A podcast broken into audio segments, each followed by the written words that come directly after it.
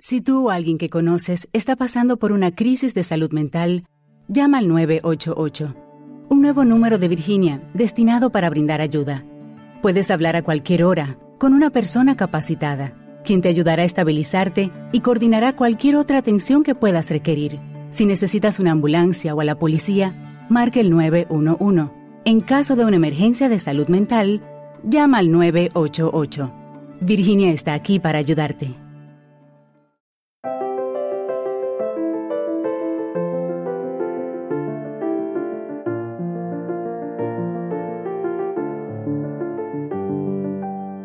Bienvenidos a Lactando, un podcast de Milcar FM sobre lactancia y crianza con apego producido por la Asociación Lactando de la región de Murcia. Este es el capítulo 68 y hoy es 5 de diciembre de 2020. Hola a todos y a todas, yo soy Rocío Arregui y hoy estoy acompañada por mis queridas compañeras Raquel. Buenos días Raquel. Y por mi querida compañera Clara. Hola Clara, buenos días. Hola, buenos días, Rocío. Qué gusto verte. Bien hallada, bienvenida. Sí, porque la última vez se me caía la conexión. Sí, dijimos, estamos aquí, pero bueno, no con Clara ya no sabemos. Al final la pobre no pudo entrar. Así que hemos grabado, hemos cambiado las fechas. Decíamos, de hecho, que íbamos a grabar dos seguidos, y no recuerdo mal, en el anterior podcast, y al final decidimos que no, que cada día uno. Y así solucionábamos los problemas técnicos, nos juntábamos otro día siempre online, siempre respetando las normas. Y, y bueno, con el podcast correspondiente al, mes de diciembre. Eh, perdonad. Esta vez este podcast eh, lo hacemos una cuestión que, bueno, que es de lactancia, pero parece que se que excede de lo que es la lactancia, pero no, ya veréis que está íntimamente relacionado. Y es porque a lo largo de los años, perdonad, a lo largo de los años hemos tenido consultas sobre eh, qué pasa con los hijos cuando no todo va tan bien y al final hay que plantearse una separación, un divorcio con alguno de los hijos en periodo de lactancia. ¿Qué relevancia tiene eso? ¿Qué importancia tiene? ¿Cómo se puede gestionar? Y bueno, aunque no parece un tema muy navideño, pero en este capítulo, en este año atípico, horroroso 2020, pues parece que, que tenemos que tocarlo, ¿no? Que al final es una cuestión que además en el confinamiento, pues igual que ha habido crisis de pareja y parejas que se han reforzado por estar juntas que no se veían, pues otras o no se veían lo suficiente, otras al revés, han planteado problemas que antes al no verse tanto pues no, no se daban y ahora sí. Total, que no me lío más, pero al final queremos deciros que hay un tema que nos habéis preguntado y aquí estamos nosotras para responder eh, en la medida de lo posible de lo que sepamos. Claro, porque mm, realmente has dicho que este tema no tiene mucho que ver con la lactancia, pero vamos, lo tiene en la medida que eh, la madre desea mantener la lactancia durante ese periodo tan, tan frágil, durante ese momento que a nivel familiar es bastante frágil, ¿no? Entonces, pues nosotros no vamos a entrar tanto en cuestiones jurídicas, ¿no? Porque no somos profesionales, ni, ni somos ni mediadores, ni, bueno, somos asesoras voluntarias de la estancia materna, ¿no? Entonces, bueno, nuestra, la información que vamos a ofrecer aquí eh, va orientada, pues eso, a intentar mantener la lactancia durante esos momentos de separación o de divorcio, que bueno, que, que es importante.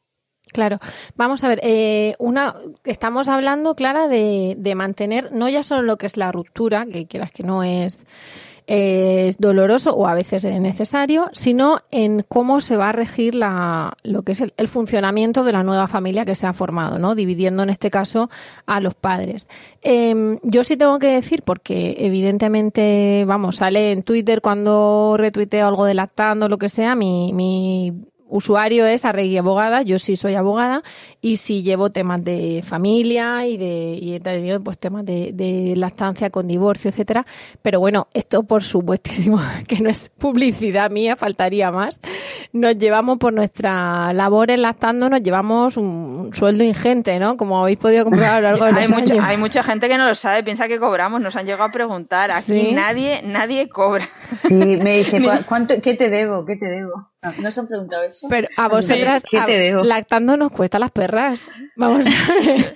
Nosotros somos socias y pagamos nuestra cuota. Claro, yo pago mi cuota en socia, empleo mi tiempo, pongo aquí mi estudio de grabación y, y me cuesta los cuartos. Y cuando venís a comer el bizcocho, ahora por el confinamiento, pues me estoy ahorrando unas perrillas, cuando venís a comer el bizcocho, también. O sea que no cobramos y esto no es publicidad ni nada de eso. Quiero decir con eso que bueno, como la, mente humana pues también es un poco a veces sorprendente o inescrutable, pues que si yo a lo mejor llego en, Twitter o que sea, ya está aquí el podcast de bueno, pues sí, yo sí soy profesional de, de la justicia que se llama, en concreto sí soy letrada, pero, y sí llevo asuntos de estos, pero vamos, es que me tengan que consultar, yo estoy abierta a que me consulten, pero que esto no es ni publi ni me llevo nada por esto, no es una entrevista ni nada. De hecho, es lo que tú has dicho, que no, que no hemos hecho el capítulo precisamente porque tú eres abogado, aunque no hubiera ningún abogado en lactando, esto es un capítulo que había que hacer. Efectivamente. Que debíamos a. De hecho, el dossier, el dossier que hicimos, que ahora vamos a comentar, no lo hice yo, lo hizo nuestra compañera Clara. O sea que yo me tuve que estudiar las sentencias en una ocasión, pero, pero el dossier, un dossier fantástico que ahora haremos referencia a él, lo hizo Clara. Y otra cosa que quería decir antes de meternos en, en faena es que nosotras ahora vamos a hablar, digamos, de los conceptos básicos y de qué pasa con esta situación, que muchas veces eh, a la persona que está bien planteándose la situación, bien metida en un problema así, a lo mejor ya lo sabe porque ya ha consultado con un abogado, a lo mejor esto le arroja luz, pero eh, siempre mm, en derecho 2 más 2 no son 4, son lo que las partes dicen que sean y luego lo que el juez decide que es. Entonces, nosotros vamos a dar ahora unas guías, pero luego cada uno tiene una situación, unas circunstancias. En familia, además, hay mucha flexibilidad, en derecho de familia me refiero, mucha flexibilidad en cuanto a, pues, eh, claro, hay que analizar, imaginaros, eh, los ingresos de cada progenitor o cónyuge, ¿no? Eh, bueno, estamos hablando también de separación, que da igual que los padres estén o no casados. Hablaremos de progenitores porque son padres de los niños, a veces están casados entre sí, a veces son pareja de hecho, a veces directamente no, no tienen papeles de por medio, por decirlo así.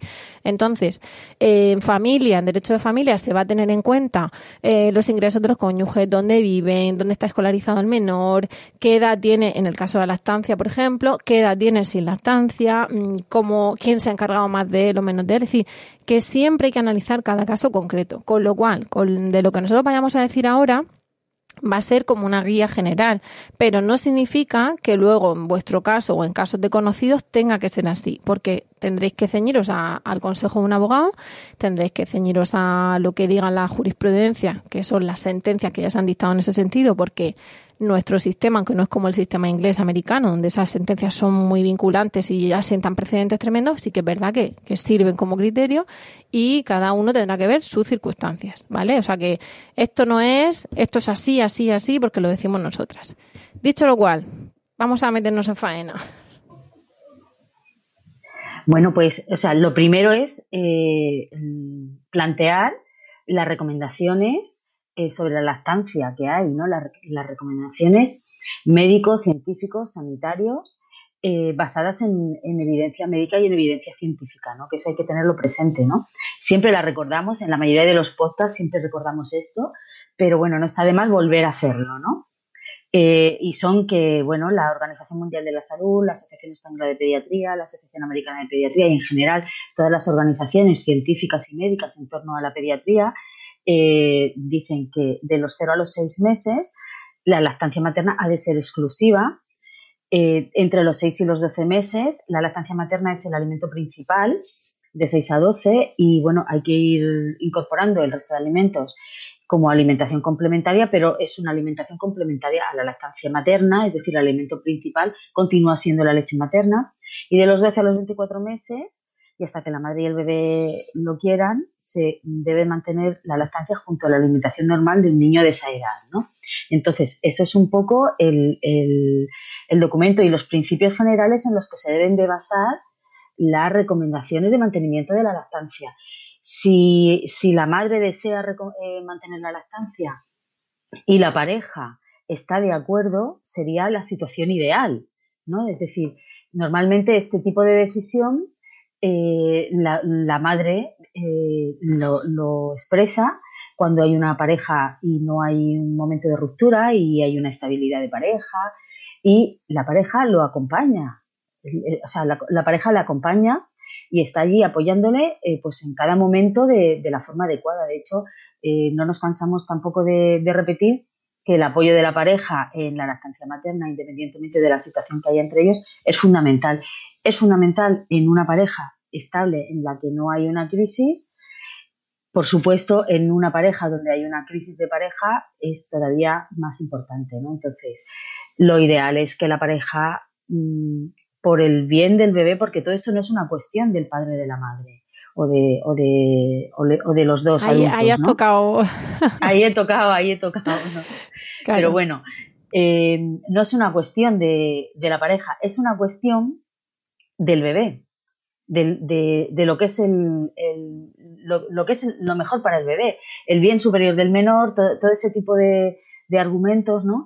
Que muchas veces se antepone la, la perspectiva de, de, la familia, ¿no? De, de, la pareja. Entonces, si se tiene en cuenta esto, yo creo que eh, al inicio de, de una separación se puede hablar esto si todo es fluido, pero claro, es que no siempre todas las parejas Claro.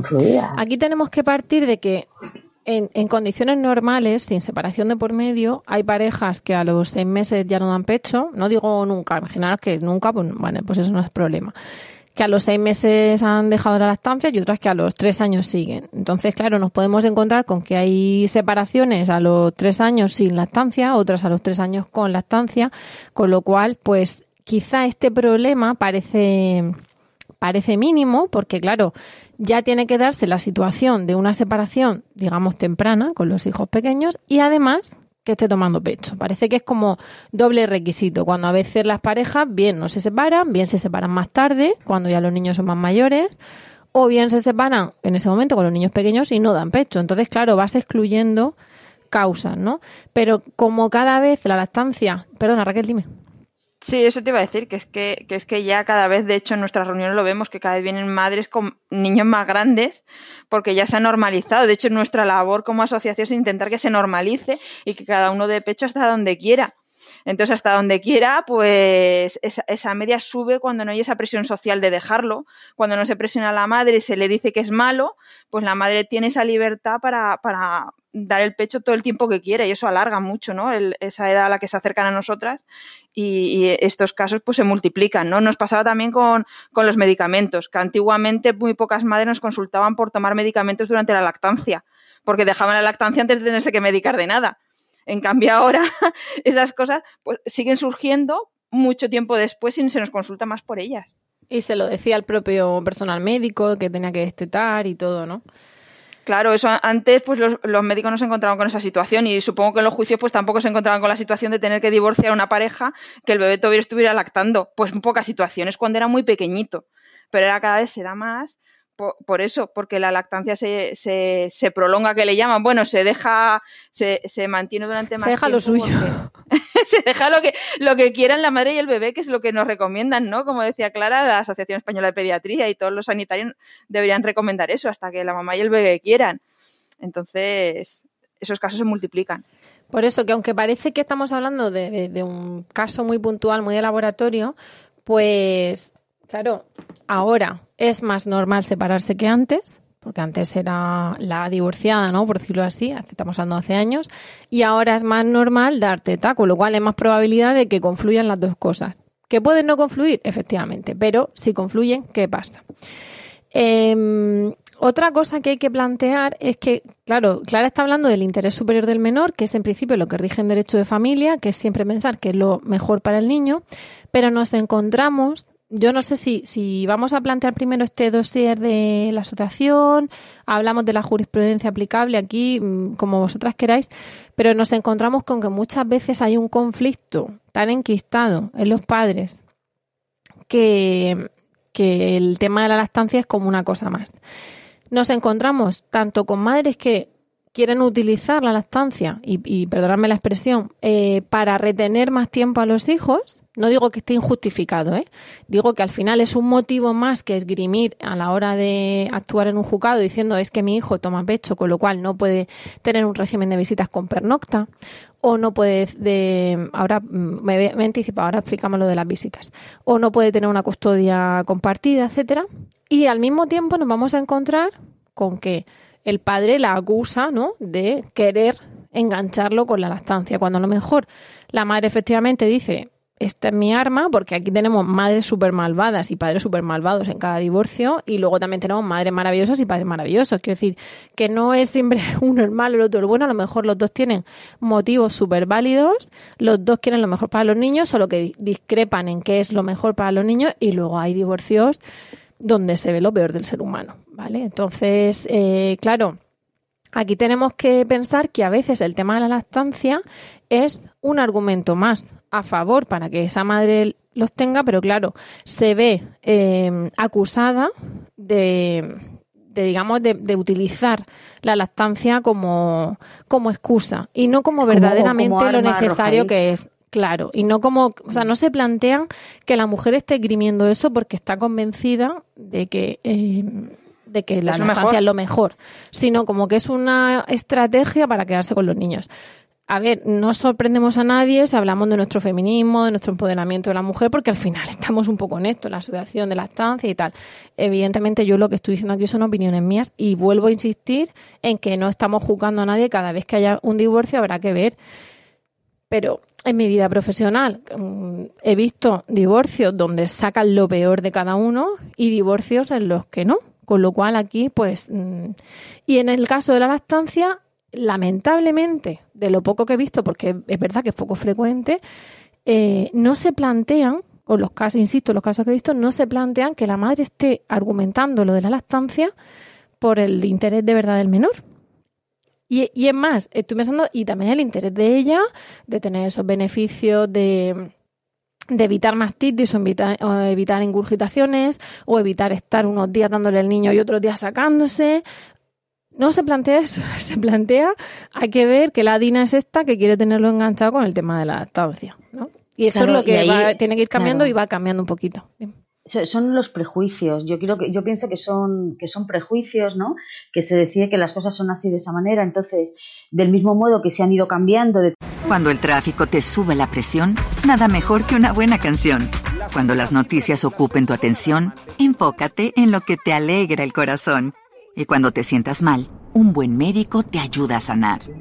Sabemos que mantener tu salud es tu prioridad, también es la nuestra en Kaiser Permanente, donde trabajamos juntos para cuidar de todo lo que tú eres. Kaiser Permanente, para todo lo que tú eres. Kaiser Foundation Health Plan of the Mid-Atlantic Stay Inc. 2101 East Jefferson Street, Rockville, Maryland 20852. ¿No se merece tu familia lo mejor? Entonces, ¿por qué no los mejores huevos? Ahora, Egglands Best están disponibles en deliciosas opciones. Huevos clásicos, de gallina libre de jaula y orgánicos de Egglands, que ofrecen un sabor más delicioso y fresco de granja que le encantará a tu familia. En comparación con los huevos ordinarios, Egglands Best contiene la mejor nutrición como 6 veces más vitamina D, 10 veces más vitamina E y el doble de omega 3 y B12. Solo Egglands Best Mejor sabor, mejor nutrición, mejores huevos. Visita egglandsbest.com para más información. Determinados prejuicios en torno a las relaciones eh, materno-filiales con respecto al apego y todo eso, de los brazos, de no lo cojas en brazos, que se va a acostumbrar, no, o sea, ese tipo de cosas que,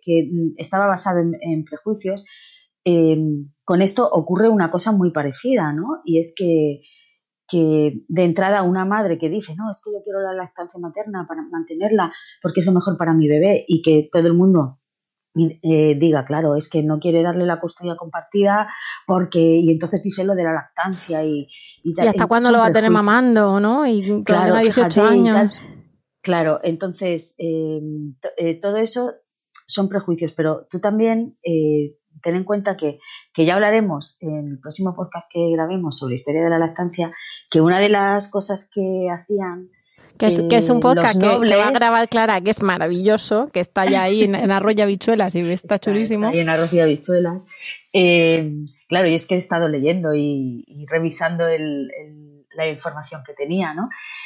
Que en, desde la Edad Media, incluso en la época de los romanos, eh, las amas de cría existían eh, en la medida que los, sobre todo en la nobleza y en, los reyes y en, la gente poderosa ¿no? de, aquella época, eh, no querían que los hijos establecieran unas relaciones de apego y de vínculo con la madre, porque querían ser los varones, sobre todo, porque querían que fueran educados por el padre. Entonces se contrataba una madre cría para transmitirle aquellos valores de poder y de tal, medievales, romanos y, tal. Entonces, también, también había un poquito no querer que murieran, ¿eh? en cuanto las madres que no tenían leche, ¿no? Era o le doy la leche ah. de esta vaca diluida en agua y a ver si me cojo una brucelosis o lo que sea, o le doy de madre cría. Pero no, pero era separación sistemática de, la madre Qué tremendo. respecto a la lactancia de los hijos varones que iban a heredar el, el título, ¿eh? Y normalizada, era cultural, ¿no? Claro, claro, sí. Y tener muchos hijos también, que en cuanto se separaban. Pero sí que hay, sí que hay, y ahí ya pienso que, igual me meto en un jardín, sí que eh, planea, planea el patriarcado con respecto a este tipo de prejuicios. Nos van a poner el, podcast como, como explícit, no de ofeno, sino de... de Violeta. yo, pienso que, yo pienso que hay planear el patriarcado porque, claro, esta madre lo que quiere es esto, tal, pero que realmente nosotros un poco lo que, nosotras, lo que queremos eh, plantear aquí en este podcast, ¿no? Es la información eh, que consideramos que al margen de, bueno, de situaciones personales y de casos concretos y de, bueno, de un análisis eh, muy concreto de la situación de, esa pareja, es la información objetiva en torno a la lactancia y al menor que creemos que es lo que se tiene que, poner por delante, ¿no?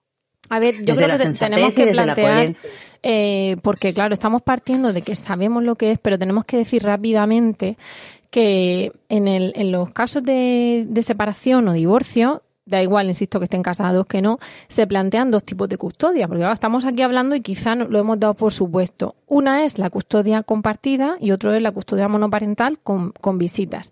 ¿Qué pasa? Que la custodia monoparental viene a ser que la custodia tiene uno de los dos, normalmente antes, sobre todo antes era casi siempre la madre con el padre de régimen de visitas, pero bueno, ahora las cosas van cambiando. y derecho de visitas del padre. Digamos que el régimen de libro, el que se establecía cuando aparte el padre era el, proveedor y el que no había tenido tiempo para estar con los hijos y el que había salido a trabajar desde por la mañana hasta por la noche y la madre había sido la cuidadora y la que tampoco tenía ese trabajo para decir, bueno, pues es que no, es que yo también voy a trabajar, es la custodia para la madre y el padre régimen de visitas el fin de semana cada dos semanas y quizá una tarde o dos tardes entre semanas. De tal manera que a lo mejor, imagina, el padre está los martes por la tarde, los jueves por la tarde y de viernes por la tarde a domingo, un fin de semana sí, un fin de semana no. ¿Qué pasa? Que luego entra la otra opción, que es la custodia compartida. Esa opción, en las asociaciones de padres divorciados, pues se reclama que sea la más frecuente, que se reclaman custodias también a través de los padres, porque igual que nosotros hablamos del patriarcado, ellos también hablan de la feminazis y de no sé qué, de que siempre los niños tienen que ser de las madres. Bueno, es que antiguamente es lo que tú dices, los padres eran los proveedores y las madres las que estaban en casa sin trabajar, pero actualmente lo cierto es que muchas familias no funcionan así.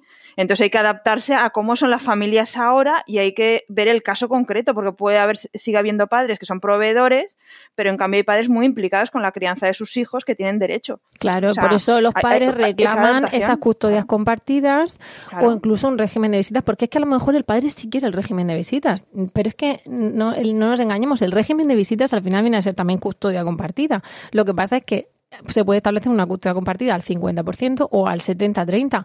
Pensemos en un padre que a lo mejor tiene turnos o al revés, la madre, y es que eh, hay, hay regímenes de visita donde el padre, por ejemplo, lo recoge el martes a la salida del cole y ya lo va a devolver con pernocta el miércoles por la mañana al cole.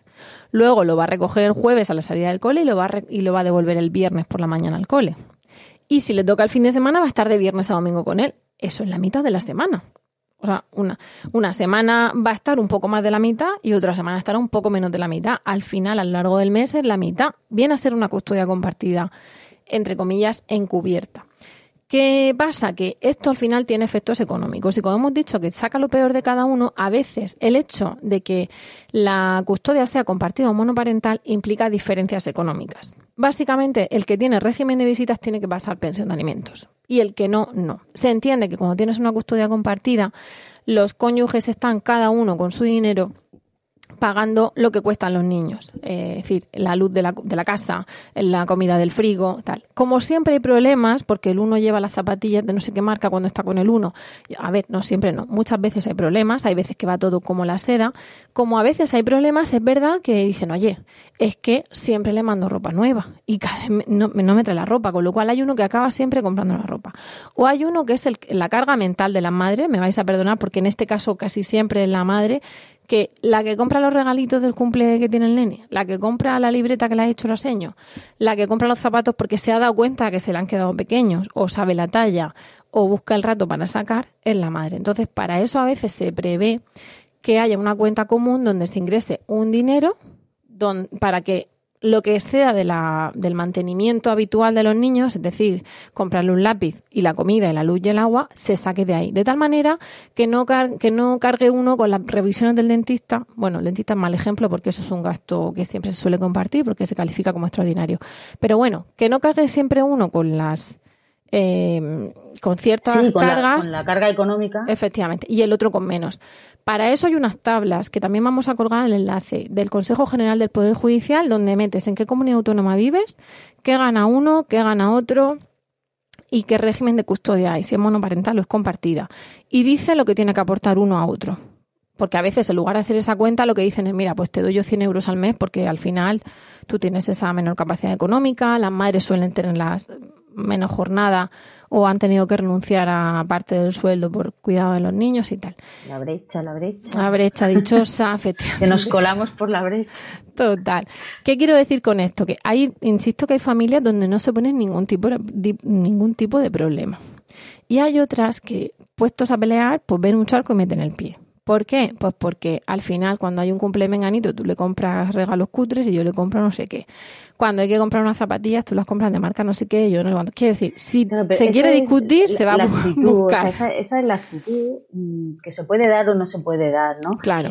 Pero claro que esa actitud no es exclusivamente en torno a la crianza y a la lactancia. Normalmente esa actitud es general en muchos aspectos. Eso es en la separación. Pero vamos, que lo que mm. quiere decir es que son un poco los dos tipos de de régimen que hay, ¿no? La, monoparental o la compartida. Y por eso se habla de un tipo u otro, pero um, al final estamos hablando de, dividir los tiempos. ¿Qué es lo que ocurre? Que eh, en un caso y en otro hay pernocta de los niños con uno de los progenitores. Y que a veces en la compartida hay compartidas cada dos días. Que bueno, que eso implica llevar a los niños de la ceca a la meca. A lo mejor el interés superior del menor es ese no lo sé, pero hay custodias compartidas de dos días contigo, dos días conmigo, tres días conmigo, y luego viceversa, con lo cual al final el niño va para allá, para acá. Y hay custodias de 15 días con uno, 15 días con otro. Entonces, insistiendo en que cada caso es distinto, vamos a ver cómo se gestiona una lactancia con un niño de seis meses pernoctando el viernes y el sábado con el padre, o con custodia de 15 días o de semanas que son muy habitual también. Entonces, por eso estamos hablando de, esa, de, ese no tener también en cuenta no solo al menor, sino a la madre, cuando yo puedo pensar en el niño bramando por la noche, porque no está su madre, con 10 meses o, o con 9 meses, algo así, y puedo pensar en esa madre donde X días se tiene que sacar leche para mantener la lactancia, para que cuando llegue el niño tenga, ¿no? Sería un poco la, problemática. Eh, bueno, de los 0 a los 6 meses, cuando esa demanda por parte del bebé, pues la separación temprana durante esos periodos pues, no es recomendable en absoluto, porque ahí es cuando más riesgo hay de perder la lactancia, eh, pero estamos hablando de una separación, ni siquiera de una noche, no estamos hablando de, de que se vaya a 8 horas, que se vaya a 12 horas, ¿no? De los 0 a los 6 meses. Estamos hablando de que una separación de más de 4 de cuatro horas afecta a, a, la lactancia en el periodo de 0 a 6 meses, ¿no? Entonces, Aunque, perdóname, sabemos que hay madres que se tienen que separar, imagínate que se incorporan y toca guardia o turno de noche. Eso lo sentimos, pero no es por meter miedo con eso, es simplemente pues que no, bueno, pero claro, a veces es necesario. Mm. claro. entonces, bueno, eh, ahí, se, ahí lo, que, lo que se puede plantear es durante, durante esa etapa visitas del padre que pueden ser en el domicilio de, o sea, del padre, siempre digo padre, ¿no? Siempre me meto en ese jardín, ¿no? me refiero la pareja, ¿no? Visitas de la pareja en el domicilio o, bueno, pues eh, quedar en un, en un espacio neutral, en un jardín, en un parque, a pasear, que, esté con, el bebé la pareja, pero que la madre esté mm, cerca, porque, bueno, estamos hablando de lactancia a demanda, ¿no? O que durante esa separación de cuatro o ocho horas se separe, se saque, la madre se saque, se saque leche, ¿no? Es, pero bueno, eh, mm, la, la, situación esta de los cero a los seis meses no se da tan a menudo, ¿no? Pues porque, bueno, eh, lo que son las separaciones llevan un periodo de tiempo, llevan unos meses, tienen unos plazos. Entonces, muchas veces, cuando una pareja decide separarse y el bebé tiene tres o cuatro meses, no es una cosa inmediata, ¿no? Que, haya una sentencia o que haya un acuerdo, sino que tarda un tiempo y normalmente ya nos vamos a partir de los seis meses, ¿no, Rocío?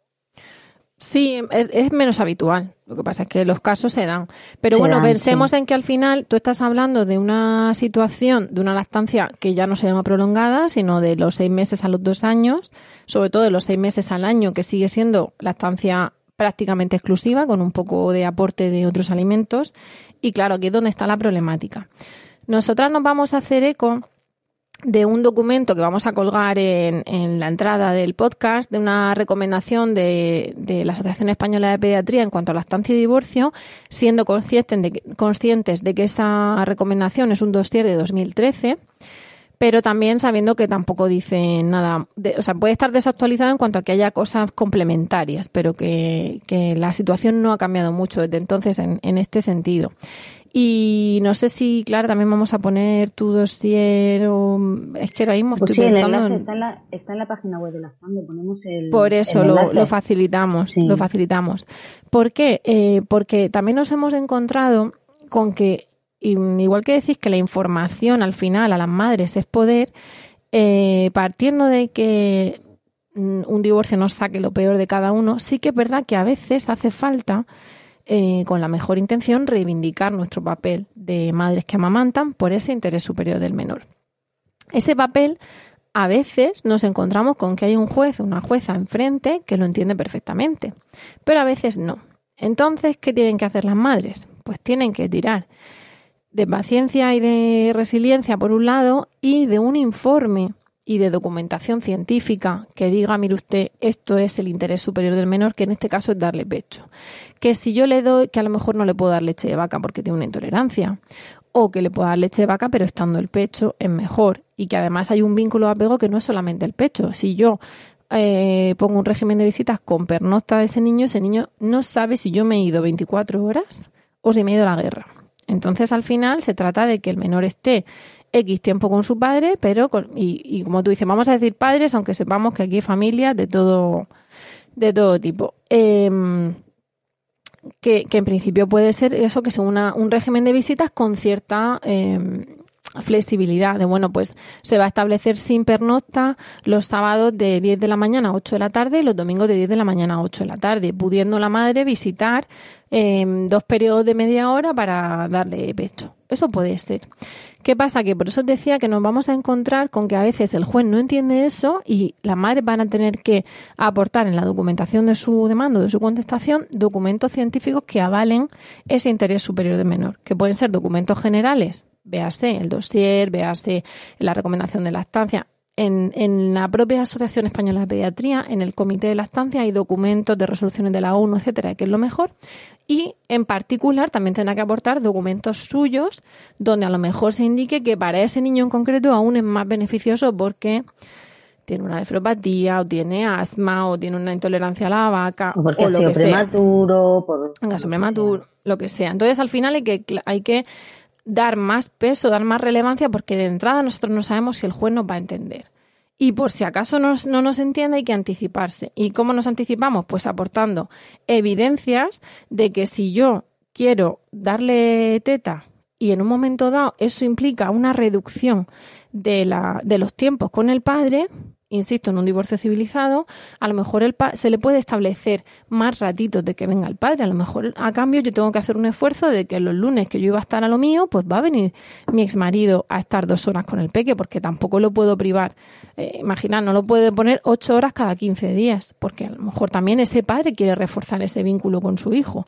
Y ocho horas cada dos semanas, pues puede ser poco. Pues mira, hija, a lo mejor te toca eh, lunes, miércoles y viernes dos horitas. Pero a cambio, yo tengo que justificar que es que una separación puede ser mala para el bebé en cuanto a sus necesidades alimenticias, pero también mala para el bebé en cuanto a esa eh, alteración del vínculo, porque a ese bebé no se le puede explicar que lo separan dos días porque toca.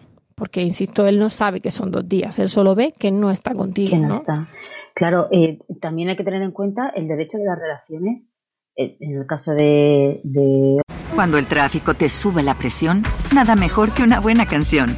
Cuando las noticias ocupen tu atención, enfócate en lo que te alegra el corazón. Y cuando te sientas mal, un buen médico te ayuda a sanar. Sabemos que mantener tu salud es tu prioridad, también es la nuestra en Kaiser Permanente, donde trabajamos juntos para cuidar de todo lo que tú eres. Kaiser Permanente, para todo lo que tú eres. Kaiser Foundation Health Plan of the Mid-Atlantic Stay Inc. 2101 East Jefferson Street, Rockville, Maryland 20852. ¿Te preocupas por tu familia? Entonces, ¿por qué darles solo huevos ordinarios cuando pueden disfrutar de lo mejor? Eggland's Best, los únicos huevos con ese delicioso sabor fresco de granja, además de la mejor nutrición, como 6 veces más vitamina D, 10 veces más vitamina E y 25% menos de grasa saturada que los huevos regulares, además de muchos otros nutrientes importantes. Así que, dales los mejores huevos. Egglands Best. Mejor sabor, mejor nutrición, mejores huevos. Hombres paternofiliales, en caso de las relaciones con, ambos, con ambos cónyuges, eh, también tienen que protegerse. Entonces, lo que tú estabas diciendo, yo conozco muchos casos en los que se ha llegado a un acuerdo que hasta los dos años no había, no había pernocta, pero a cambio de que no hubiera pernocta durante esos fines de semana que supuestamente deberían de haberse ido con el cónyuge, Em, se, ha dicho, bueno, pues yo eh, todas las tardes, cuando salgas de trabajar, vienes a casa, estás aquí con el bebé, con el niño, estás jugando y tal. Es decir, no solamente el martes ni el jueves, ¿no? Sino que se ha cedido y se ha flexibilizado porque de algún modo hay que compensar que durante ese fin de semana no va a haber pernocta y no va a haber cierta autonomía en la relación de ese otro cónyuge con, con el bebé. Entonces, ahí también, eh, del mismo modo que, pedimos a las parejas que entiendan que, hay un apego, que hay una relación, que hay una lactancia, que no es solamente el deseo de la madre, sino es una necesidad del, del bebé, que las madres biológicas, puramente biológicas, entiendan también que, que, tienen que proteger por el bien de su, de su bebé la relación con su otro progenitor o progenitora, que eso también es fundamental para no solamente para, las, para la salud física del bebé, sino para la salud afectiva de ese, niño, es que para las relaciones del futuro. En esa guerra se olvida que han sido padres los dos. ¿Vale? Y, y, vamos, eso, por no repetirlo, vamos a decir siempre padres como hombre y mujer, aunque sepamos que a veces no sea así. Que han sido padres los dos, y que mm, los dos tienen derechos, igual que los dos tienen obligaciones. Entonces, el, ser humano tiende a pedir ante las obligaciones del otro que a darle los derechos al otro. Entonces, hay que pensar en ambas cosas, en, en la en las obligaciones de los dos y en los derechos de los dos. Pero es más, hay que pensar, como tú dices, en el derecho del menor de tener un vínculo con los dos. No vamos a entrar en si existe o no el síndrome de alienación parental, porque hay unos que dicen que sí, otros que dicen que no. En principio, la comunidad científica dice que no, que básicamente viene a hacer hablar mal del otro hasta que el niño no quiera estar con él, pero bueno, eso es como una cosa más desagradable y más que no procede ahora. Pero al final el niño necesita vínculo con los dos. Entonces, eh, ese niño también se verá beneficiado de tener a su padre pues si no puede tenerlo de seguido, pues lo tendrá a ratitos, pensando que es que incluso puede ser beneficioso para él tenerlo a ratitos, porque ve al papá, pero no lo relaciona ni con la angustia de que me quitan a mamá, o incluso, como tú dices, si es en su casa, ve que sigue en su entorno seguro. es una, una opción muy válida. Es importante el espacio. hay, que, hay que permitir y hay que potenciar que los niños que establezcan una vinculación afectiva con ambos progenitores, ¿no? Si alguna de las padres, por la, si, si alguno de los padres o de las madres por la razón que sea, por la razón que sea, no, no quiere o quiere restringir ese derecho, que puede ser por, por razones, por carencias, puede ser porque quiere eh, atacar a, la otra persona. O también por interés no del menor. Claro, o sea, quiere restringir ese derecho que tiene el menor, está, que sepa que se está afectando al desarrollo y al bienestar del menor. Hablamos pero por eso entramos en que cada asunto hay también. Claro, pero por eso entramos en que cada asunto hay que analizarlo, porque también hay madres que pues por esta, mm, explícito aquí, por esta mierda del sistema donde la carga mental y los cuidados han recaído en las madres todo el tiempo, hasta hace muy poco, y ahora siguen sin estar repartidas. cuando queréis hablamos de un claro. ¿eh? total, Pues como, como al final pasa eso, muchas veces también te dice una madre, es que le ha cambiado en toda su vida dos pañales.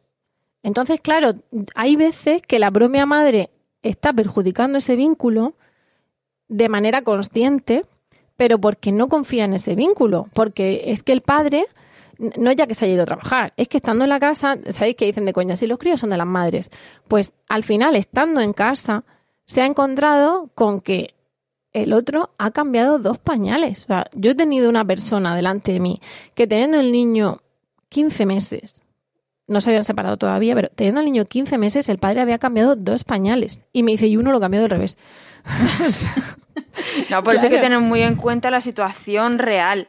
Porque una cosa es la ideal, lo maravilloso que, es el vínculo con el padre, y otra cosa es que ese vínculo no exista de antes. Claro, pero entonces hay que fomentarlo. Claro, pero, pero lo que te digo es que ahí el padre eh, tiene ese derecho, es bueno para el niño, pero hace falta que quiera ejercerlo se tiene que comprometer. Es que también hay otra que dice, es que yo no se lo dejo al padre, al final se lo dejo a mi suegra. Porque, ¿qué hace el padre? Bien porque trabaja o bien por su incapacidad en ese momento de, de cuidar de un bebé, al final, ¿qué hace? Llevarlo a casa de los abuelos, que ahora también están los abuelos en esta ecuación. Y en la casa de los abuelos hay no sé qué primo, que mm, comen no sé qué chuches, que no sé qué. Entonces la madre dice, pero, pero ¿esto qué es? Claro, aquí también tengo que decirle, nena, es que esta era, esta era tu familia política de antes. Y esta era tu suegra de antes. Y de hecho, aunque estés bien casado, también tienes que aguantarlo. Quiero decir que la claro, también llevábamos al niño a casa de la suegra y están los primos y comen chucherías. Efectivamente. Es que eso no pasa, es, que eso no pasa solamente en situaciones de separación. Claro, pero a lo mejor incluso en esa casa ahora se habla mal de la madre, porque ha dejado al padre. O sea, es que es verdadero trasmones, ¿no? Entonces, la, de repente la madre no quiere que la niña o el niño vaya para allá porque encima es un machaque a la niña, eh, un chantajeo, no sé qué. Pero al final hace falta civismo y, sentido común e, y, sobre todo pensar que nosotros somos los adultos y los que tenemos que velar por los niños y ellos los, los niños, de decir, mira, no te aguanto ni a ti, ni a tu madre, ni a tu hermano, ni a no sé quién, vale. Pero mm, yo voy a hacer un esfuerzo y eso sí, tú lo haces, tu madre lo hace, el otro lo hace, porque claro, es verdad que también es una angustia pensar que permanentemente, o sea, por ley, tú estás obligada a llevar al niño dos días por semana a que lo machaquen. O, mm, o a que le den historias que sabes que le van a perjudicar. Tenía también un niño con una intolerancia mm, fuerte y cada vez que volvía a estar con el padre volvía malo. Porque le daba expresamente lo que no podía tomar. Entonces, claro, la madre al final decía, mm, oye, es que no puede ser, es que luego se tira tres días con la tripa descolocada hasta que volvemos a reiniciar la situación y luego otra vez le toca el fin de semana. O sea, era. Entonces, claro, ahí yo entiendo que esas madres al final dicen no, por una cuestión de protección emocional, por una cuestión de protección física. No estoy hablando de eh, vicios, ni, maltrato, ni nada de eso, que mm. bueno, que también los hay. Eh, pero entiendo que a veces las madres hacen eso. Y pensamos también en los padres, ¿vale? Pero bueno, estamos casi siempre pasa con las madres. Entonces, claro, hay que apelar a un civismo y a una madurez que no todos los padres ni las madres tienen, porque muchas veces pues eh, no son las situaciones ni las formas de ser ideales, pero hay que apelar a eso para intentar que los vínculos estén y como tú dices Raquel, si no están, se tienen que forjar. Oye, mira, has cambiado dos pañales hasta ahora, pues es el momento de seguir haciéndolo. O a lo mejor ahora tu hijo mm, ya tiene año y medio, dos años, y ya, aunque siga usando pañal, pero ya la cosa no es el pañal, el, eructo, el no sé qué, ahora es otro tipo de relación. Tírate al suelo a jugar con él con los coches o... ¿No? O sea, aprovecha ahora este, esta oportunidad que tienes para, vincularte con él. Muchos padres se vinculan más cuando se hacen más grandes, porque igual nunca cambian un pañal, pero les encanta llevarlos a jugar al fútbol al parque O sea, eh, cada, cada, etapa tiene su manera de vincularse con el niño y hay que ver si el padre quiere aprovechar eso y, y, y, vincularse y tener esa relación tan bonita que pueden tener, ¿no? Entonces, yo a mí me gusta mucho lo que, lo que estabais hablando por eso, porque no hablamos de quitarle derechos a un padre que tiene un vínculo con su padre y, y o sea, un niño que tiene un vínculo con su padre y quitárselo, sino reorganizarlo para poder mantener ese vínculo con el padre a la vez que mantiene el vínculo con la madre y puede mantener la lactancia que es buena para el bebé.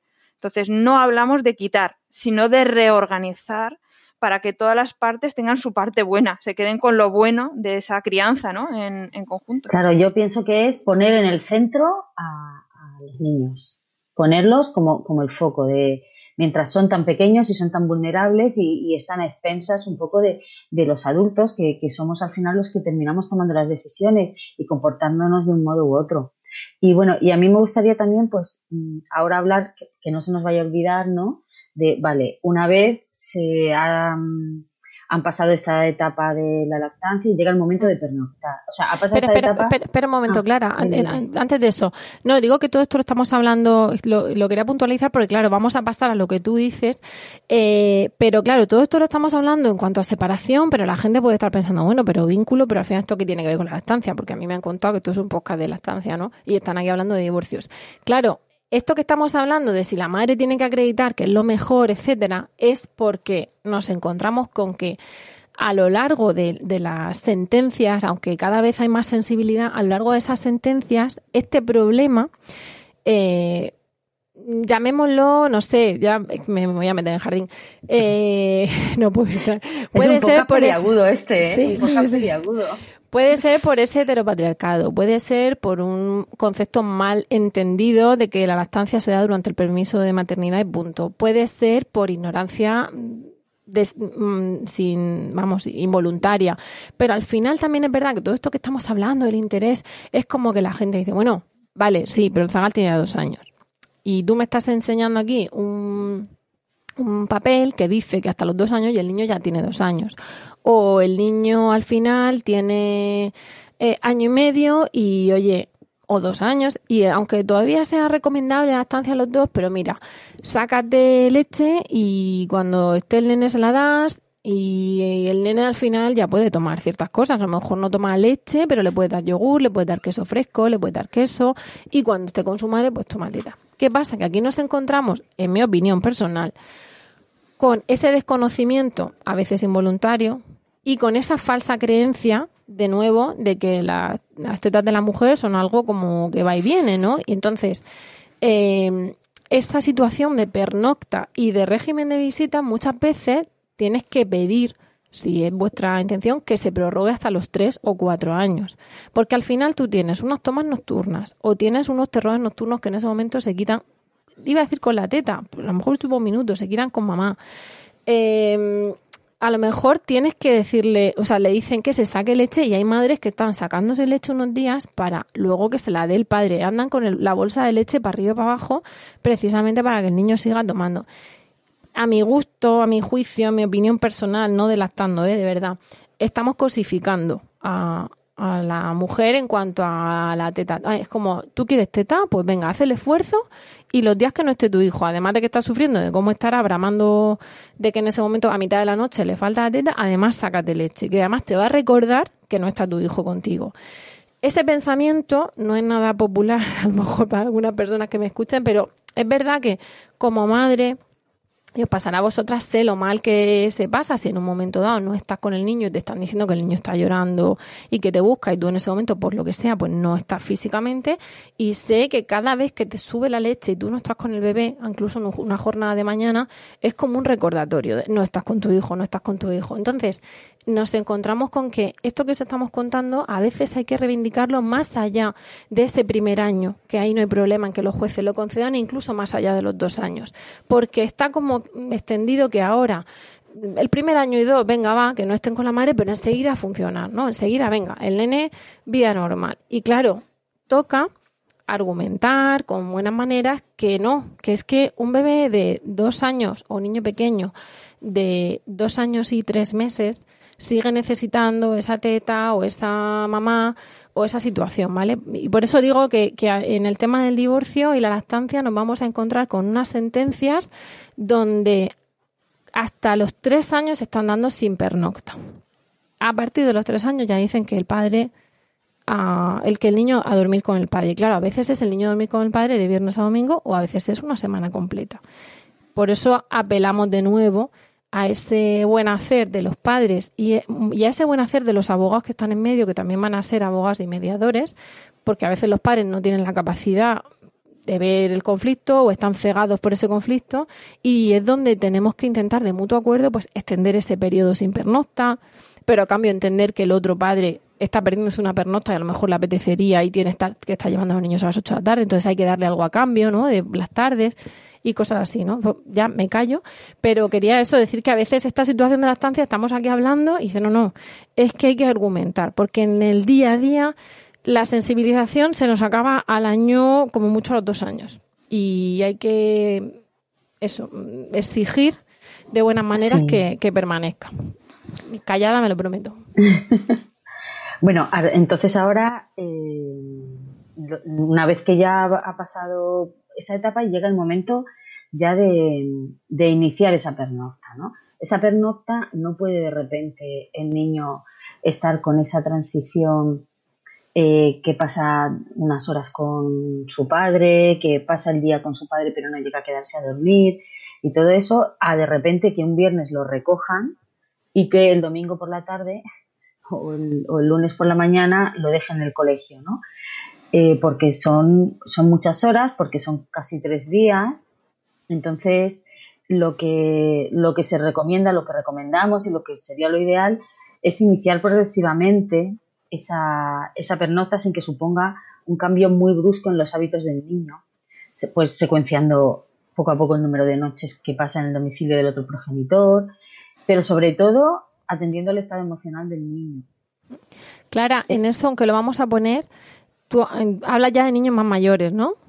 Es que muchas veces pues, se entiende que al año, al año, al año y algo se ha dejado la lactancia, porque eso también se ha dado, ya no se está lactando, por lo que sea. Entonces, si se ha dicho, no, es que por la lactancia yo tengo que tal, yo tengo que cual, pues a veces no se entiende, ¿no? Y, a pesar de todos los, argumentos que, se puedan dar, pues imaginaos, ¿no? Que, se dice, bueno, pues ya está, aquí pone que se está la lactancia, pues y ahora ya no se está lactando. Cuando, yo pienso también que si se antepone mucho el concepto de la lactancia y se deja de algún modo un poco de lado el, el apego ¿no? Y, la relación, puede darse ese caso, ¿no? Que, sí, que parezca que, en cuanto ya no da teta, pues diga, ya oye, no, no, la lactancia, aquí está la evidencia científica. Y la, estabilidad emocional del niño, lo que tú dices, si él tiene un ritmo de su día a día, tú no se lo puedes cambiar de un día para otro pensando que el niño se va a adaptar maravillosamente y aquí se ha acabado, por mucho que haya dejado la teta. Pero incluso estando de acuerdo la madre, quiero decir, eh, está de acuerdo la madre, está de acuerdo la pareja, de al año y medio, a los 18 meses, al, de hacer ya, empezar a hacer las pernoctas. No se debe de hacer bruscamente. Aquí el, documento que, vamos a poner, lo que pasa es que parte de la lactancia, porque para eso es el dossier, dice que hay que tener en cuenta que las tomas nocturnas son frecuentes, necesarias y emocionalmente reconfortantes. Y su interrupción puede afectar a la producción de leche, a la duración de la lactancia, por lo que es recomendable que el niño pase las noches con la madre. A ver, también se habla de evitar chantajes emocionales. Cuando el tráfico te sube la presión, nada mejor que una buena canción. Cuando las noticias ocupen tu atención, enfócate en lo que te alegra el corazón. Y cuando te sientas mal, un buen médico te ayuda a sanar. Sabemos que mantener tu salud es tu prioridad, también es la nuestra en Kaiser Permanente, donde trabajamos juntos para cuidar de todo lo que tú eres. Kaiser Permanente, para todo lo que tú eres. Kaiser Foundation Health Plan of the Mid-Atlantic Stay Inc. 2101 East Jefferson Street, Rockville, Maryland 20852. With the Lucky Land slots, you can get lucky just about anywhere. This is your captain speaking. Uh, we've got clear runway and the weather's fine, but we're just going to circle up here a while and uh, get lucky. No, no, nothing like that. It's just these cash prizes add up quick. So I suggest you sit back, keep your tray table upright, and start getting lucky. Play for free at LuckyLandSlots.com. Are you feeling lucky? No purchase necessary. Void where prohibited by law. 18 plus terms and conditions apply. See website for details. Emocionales, de, de que se recomienda que no se dificulte el tiempo con el padre.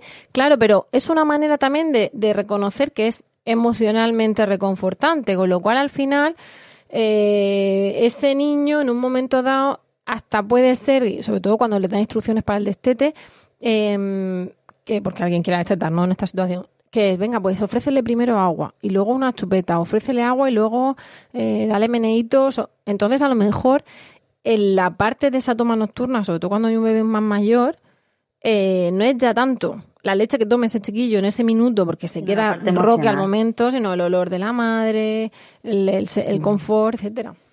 Hay que, hay que recordar que la lactancia no es solo alimento para el bebé, es, eso. O sea, de hecho, cuanto más mayores son los niños, menos les hace falta a nivel eh, nutricional, ya tiene una dieta variada y tal, y uno podría decir, pues no le hace falta, pero le sigue haciendo falta emocionalmente y sigue siendo bueno, ¿vale? Sigue siendo un alimento completo, pero sobre todo es, una cuestión emocional para muchos niños. Claro, eh, pero siempre la, vuelta, la, o sea, la incorporación ya a las pernoctas ha de hacerse de forma gradual, se tiene que ir secuenciando y sobre todo teniendo en cuenta el estado emocional del niño y, estar, tener cierta disponibilidad a que si en un momento dado el niño se siente confundido, si el niño está llorando, si, si este niño le está generando un estrés emocional, independientemente de que ya haya una lactancia o esa lactancia no esté, se debe de poner en contacto a esa madre con ese bebé, facilitándole en la medida de lo posible, facilitando una, una toma en el caso de que haya lactancia o facilitando un contacto, una conversación, una llamada y no privando a ese niño de ese contacto. Y también digo que eso mismo eh, eh, debe de, de promoverse de, de forma, eh, o sea, de forma que si en un momento dado él, ese bebé o ese niño de dos años pregunta por su padre, porque ha estado con él y ahora dónde está papá, también se dice, venga, pues vamos a llamarlo, venga, pues. Es decir, eh, lo ideal sería todo esto. Nosotros vamos a insistir siempre en lo ideal, igual que siempre decimos que lo ideal es que se mantenga la lactancia materna, lo ideal es la lactancia materna del niño que nace, lo, ideal son, es el piel con piel después del parto. Es decir, hay unas situaciones que, que son las correctas y que son las adecuadas, aspectos relacionados con la lactancia, con la crianza y con el apego y con las relaciones de esos niños con sus, con sus padres y con sus madres, ¿no? Hay que recordar que los niños pequeños no tienen eh, ese concepto temporal tan marcado que tenemos nosotros. Entonces no saben cuándo es mañana vas a ver a papá. Mm, entonces pueden necesitar esa inmediatez, lo que tú dices, de una llamada ahora, porque no les vale mañana ves a papá. No entienden que es mañana. Un niño pequeño no entiende eso. Entonces, bueno, eh, sensatez es la, sensatez y sentido común es lo que debería de, planear siempre sobre este tipo de procesos de separación y de divorcio. Sensatez, sentido, común e información. Información válida y información científica, información socio, eh, sociosocial, sociosocial, psicosocial. Sí, adaptarse a lo que necesita el niño concreto en esa situación concreta, ¿no? Y, cómo va cambiando, pues irá cambiando, y irán cambiando las cosas, pero hay que atender a, lo, a ese, ese desarrollo emocional del niño, que sea sano. claro, y no anteponer nuestros criterios como adultos. El adultocentrismo en esto hay que quitárselo de en medio. Hay que, tenemos que quitarnos el adultocentrismo. Tenemos que quitarnos de, en medio que, ese señor o esa señora que antes era mi pareja, que ahora ya no es mi pareja, por, las razones que sean. Entonces, intentar separar eso de lo que son los niños, que el campo de batalla no sean los, los menores, que muchas veces hay una batalla, hay una lucha y todo se juega en, los menores, ¿no? Entonces ese, esa utilización de los menores debe de, borrarse, es que tiene que borrarse. Eh, eh, como sociedad deberíamos de, eliminar eso, ¿no? O sea, mm, sentido común y sobre todo protección de los menores. ese, ese parece que es que es el, el, tiene que ser el lema de cualquier divorcio. ¿Verdad que Me ganas de, ponerte en mi mesa al lado, ¿sabes? Como, mira, de aquí está, va a decir ella una cosa. Habéis venido aquí, pero tiene una cosa, que tiene un mensaje es una amiga mía cuenta cuentos. te ponemos una pancarta. Y te va a contar un, cuento real. Total, madre mía, qué disparate. Pues sí, sí, al final, como tú dices, hay que quitar ahí el adultocentrismo y hay que quitar la, el lastre. No ya, igual que, los hijos son de las madres, que eso es algo que, hemos, que, que muchos padres quieren quitar, muchos hombres o, o parejas no biológicas quieren quitar, eh, también esas madres que reivindican, oye, pues es que los tengo yo siete días a la semana, 24 horas al día, 365, y, y es verdad que en un momento dado, pues esa madre también necesita eh, implicar al padre, ¿no? Es decir, hay, hay que velar ahí por, por el interés de los dos y yo insistiría mucho en concienciar a, a la judicatura cada vez más de la necesidad y eso al final se hace peleando de buena manera, ¿no? Pero peleando, acompañando documentación y tal, eh, de la necesidad de prorrogar esa, esa lactancia y de facilitarla, o al menos no de prorrogarla, perdón, de que la lactancia dure lo que la madre y el niño quieran. Pero claro, tiene que ser porque ellos quieran, no porque de repente venga un hecho abrupto, como puede ser una, una sentencia de divorcio, que dé al traste con cualquier eh, plan que yo tenga de, de, interés del menor, de darle el teta no sé cuánto tiempo porque es lo mejor para él, de sacarme yo leche solamente una vez al día, en fin, cosas así, que, que tiene que ser algo porque nosotros queramos. Evidentemente hay veces que viene una situación muy puntual, imaginaros pues un traslado por trabajo, una enfermedad de la madre como muy atípica, que sean circunstancias que sí que impidan cumplir el deseo de lactancia que tenían, ¿no? Pero nosotras siempre decimos en la asociación que al final la lactancia tiene que durar lo que tú quieres y que no tienes que destetar porque te hayan, pues eso, mandado un antibiótico, porque tengas una mastitis, o que no destetes por falsa información, que no destetes por condicionamientos externos.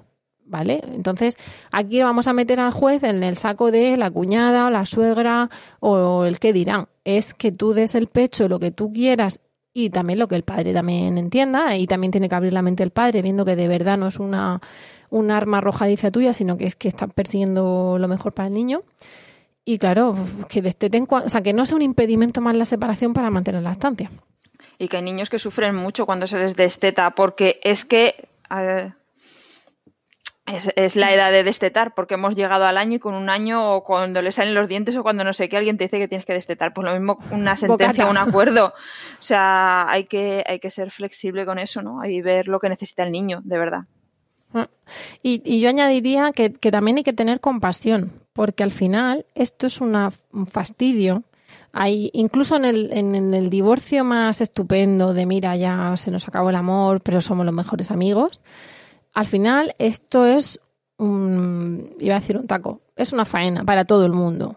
Desde la parte más simple, más fría de logística, de domicilios, facturas, de viajes arriba abajo, hasta la parte logística, la efectivamente, o sea, la parte más fría, hasta la parte emocional, donde incluso cuando a veces el divorcio es un alivio y es una necesidad, porque también muchas veces yo insisto en que más vale dos hogares pacíficos que un hogar destruido, que, que no hay que mantenerse a toda costa bajo contra viento y marea ahí.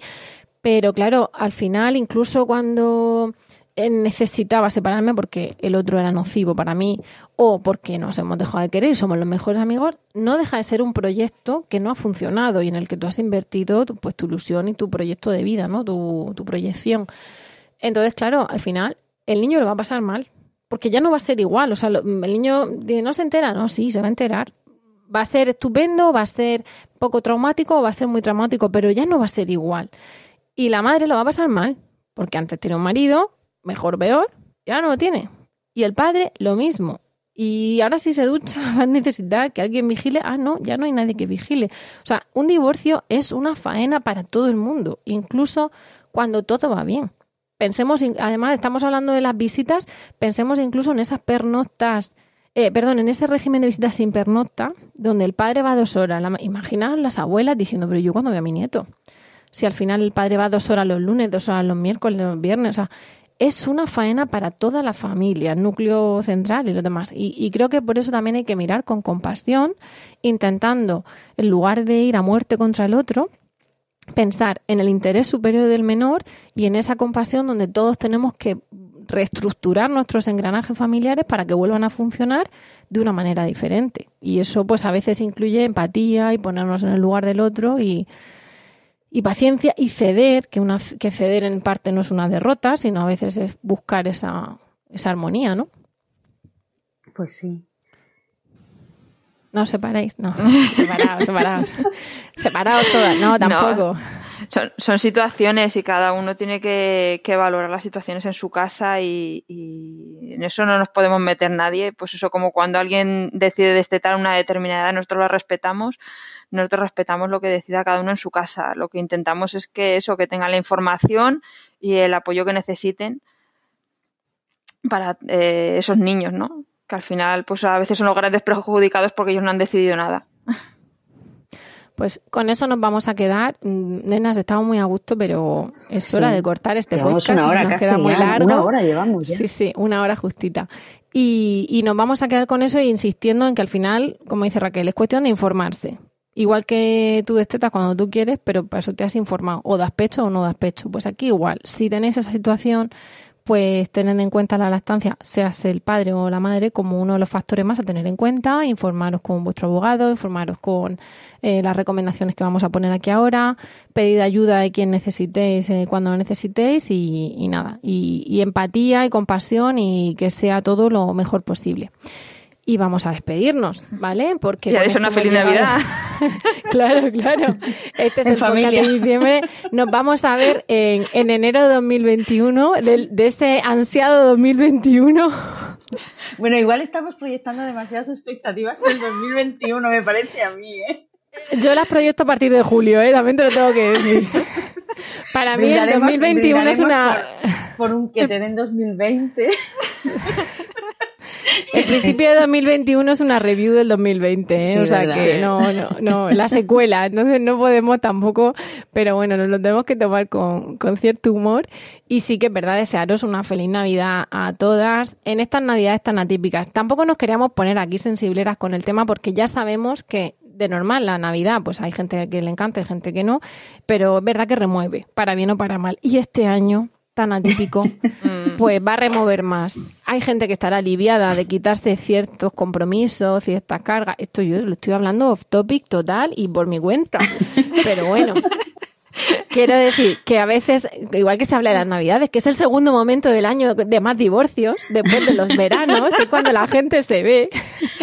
Por eso, aunque hablamos de divorcio, es verdad que se hacen muchas bromas sobre lo que es sentarse a la mesa con el cuñado, con no sé quién o con no sé cuánto. Entonces, las navidades tienen su, como todo, su punto positivo y negativo. Este año van a ser diferentes para bien o para mal pero igualmente deseamos una Navidad estupenda, desde luego con los vuestros, con vuestros familiares y allegados más cercanos, con los que os permita el gobierno y con los que vosotros también queráis, porque que muchas veces yo personalmente, yo apelo incluso a, ser prudentes de más, ¿no? Como decía, no sé quién lo decía, decir, cuidado lo que dicen las normas y un poquito más. Pues esto mm. igual, no, no hagamos mi opinión, ¿eh? perdóname que, me, que, me, que ocupe el podcast poneos la mascarilla, juntaos en casa con las ventanas abiertas, todas esas cosas. Quedaos, más bien en casa cada uno en lo suyo. Yo me voy a quedar en casa, yo reivindico, yo reivindico quedarse en casa. Luego cada uno que haga lo que quiere, también depende de la situación de cada familia. Hay gente con, mm. con gente vulnerable y hay gente pues que no y, y tenemos que ser responsables de lo que hay en cada casa y de las precauciones que hay que tomar. Mm, pero que no busquemos la picaresca, el, ah, pues nos vamos a juntar no sé cuántos con unos PCR previas y así, ah, no sé qué. Sí, eso, eso lo he leyendo yo. Porque es que hay, cada plan. Un test de antígeno. Nos juntamos. Sí, sí. Sí, sí, muy complicado. Entonces, cuidado mucho. Llevad todo el cuidado que dicen las autoridades y un poquito más. Sed buenas, sed buenos dan mucha teta. Disfrutad de estas vacaciones que siempre son mágicas las navidades con los niños. Disfrutad de esos momentos de calidad con ellos.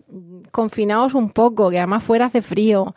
¿Y qué más queréis que os digamos? Que tengáis una estupenda Navidad. Vosotras que tenéis que decir, que estoy aquí en, mi monólogo. Yo que, pues, si es que estoy de acuerdo con todo lo que estás diciendo tú, Rocío. Claro, Yo que estoy totalmente de acuerdo. Yo voy a tener que separarme de mi familia porque o, hacerlo por partes, poquito a poco, que es un poco lo que hemos pensado, porque somos muchos y, bueno, y, porque hay personas mayores y vulnerables. Yo creo eso, que, que, lo disfrutemos cada uno a nuestra manera, este año diferente que otros años, pero que lo disfrutemos, que, que podamos decir feliz Navidad. Y Este que año te den también. 2020. Feliz Navidad que te den 2020. Eso. Pues eh, quizá ya tenemos título de este podcast, ¿eh? Sí, Nada de la 2020. Feliz Navidad y que te den 2020.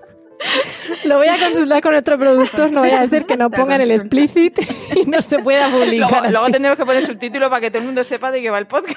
Sí, o sea, o sea feliz, Navi- feliz Navidad que te den 2020. Dos puntos. La estancia y divorcio. Va a parecer que nos hemos divorciado las tres. ¿eh? Va a parecer que nos hace falta a nosotras también cierta dosis de, de cierta medicación, pero bueno. Pues eso, feliz Navidad a todas y a todos y feliz fin del 2020 mm, y prudente inicio de 2021. Nos vemos en enero. Y, y bueno, ahora sí que me, empiezo a, despedir, pero al final hay que hacer la despedida oficial si me deja a mí esto, ¿vale? Y ahora sí que hemos llegado al final del podcast de hoy. Muchas gracias por el tiempo que habéis dedicado a escucharnos y esperamos de corazón que os haya resultado entretenido y de utilidad. Esperamos, ansiamos, deseamos vuestros comentarios en lactando.org o en emilcar.fm barra lactando, donde también podréis conocer el resto de programas de la red. Y ahora sí, sí, sí, de verdad nos despedimos. ¿Dónde estáis? No veo la pantalla. ¿Qué ha pasado? Aquí. Pues no, ¿No sé por ves? qué. Bueno, no os Nosotros veo, pero voy a hacer, pues ya está, voy a hacer un acto de fe. Nos despedimos hasta el próximo programa y os deseamos el año que viene y os deseamos, como siempre, mucho amor y, Y mucha mucha teta. teta.